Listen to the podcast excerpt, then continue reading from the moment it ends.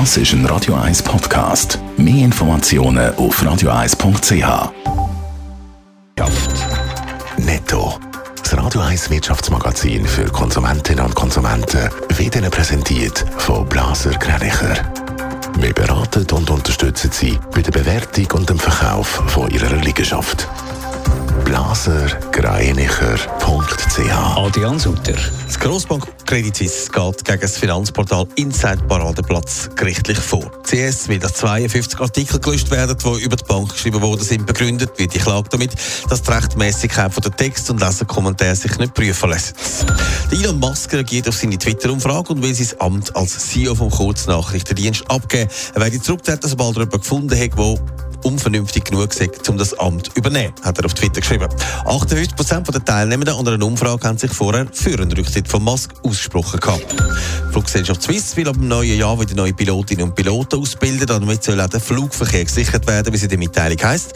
Der Schritt erfolgt nach einem zweijährigen Einstellungsstopp. Es ist eine Geschichte, David gegen Goliath oder eben Grossbank Credit Suisse gegen das Finanzportal Inside Paradeplatz. Adrian Sutter, das Portal vom Journalist Lukas Hessig, wird mit der Monsterklage eingedeckt. Um was geht es da? Ja, der Lukas Hessig der schreibt oft mit spitzem Stift und markigen Wort über die Grossbank. Und zwar meistens über Sachen, die ihm genau aus dieser Bank selber auch zugetragen werden.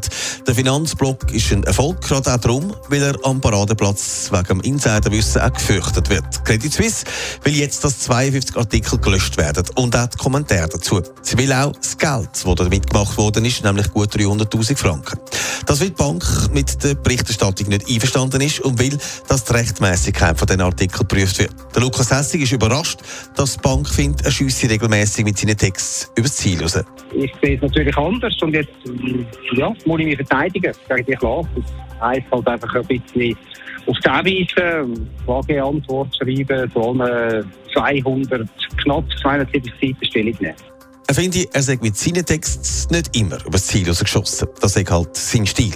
Eine Grossbank gegen so quasi einen Einmalbetrieb, das klingt einseitig. Ja, bis jetzt ist es eigentlich umgekehrt gewesen. Der Lukas Hessig hat allein gegen die Credit Suisse geschossen. Also andere Medien natürlich auch, aber der Lukas Hessig schon eher scharf. Auch der Wirtschaftsjournalist Stefan Baumeister glaubt, der Lukas Hessig könnte da teils einen schweren Stand haben in diesem Prozess. Man muss sich schon sehen, dass der Lukas Hessig mit seinem Stil schon ziemlich den Zweihänder am Führen nimmt.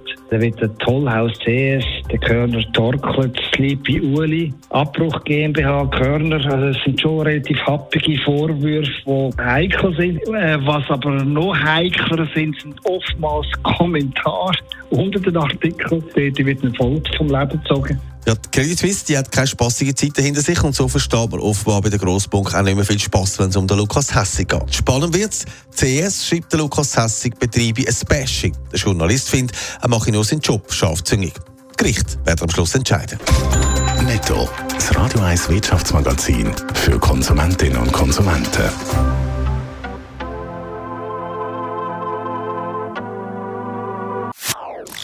Das ist ein Radio 1 Podcast. Mehr Informationen auf radio1.ch.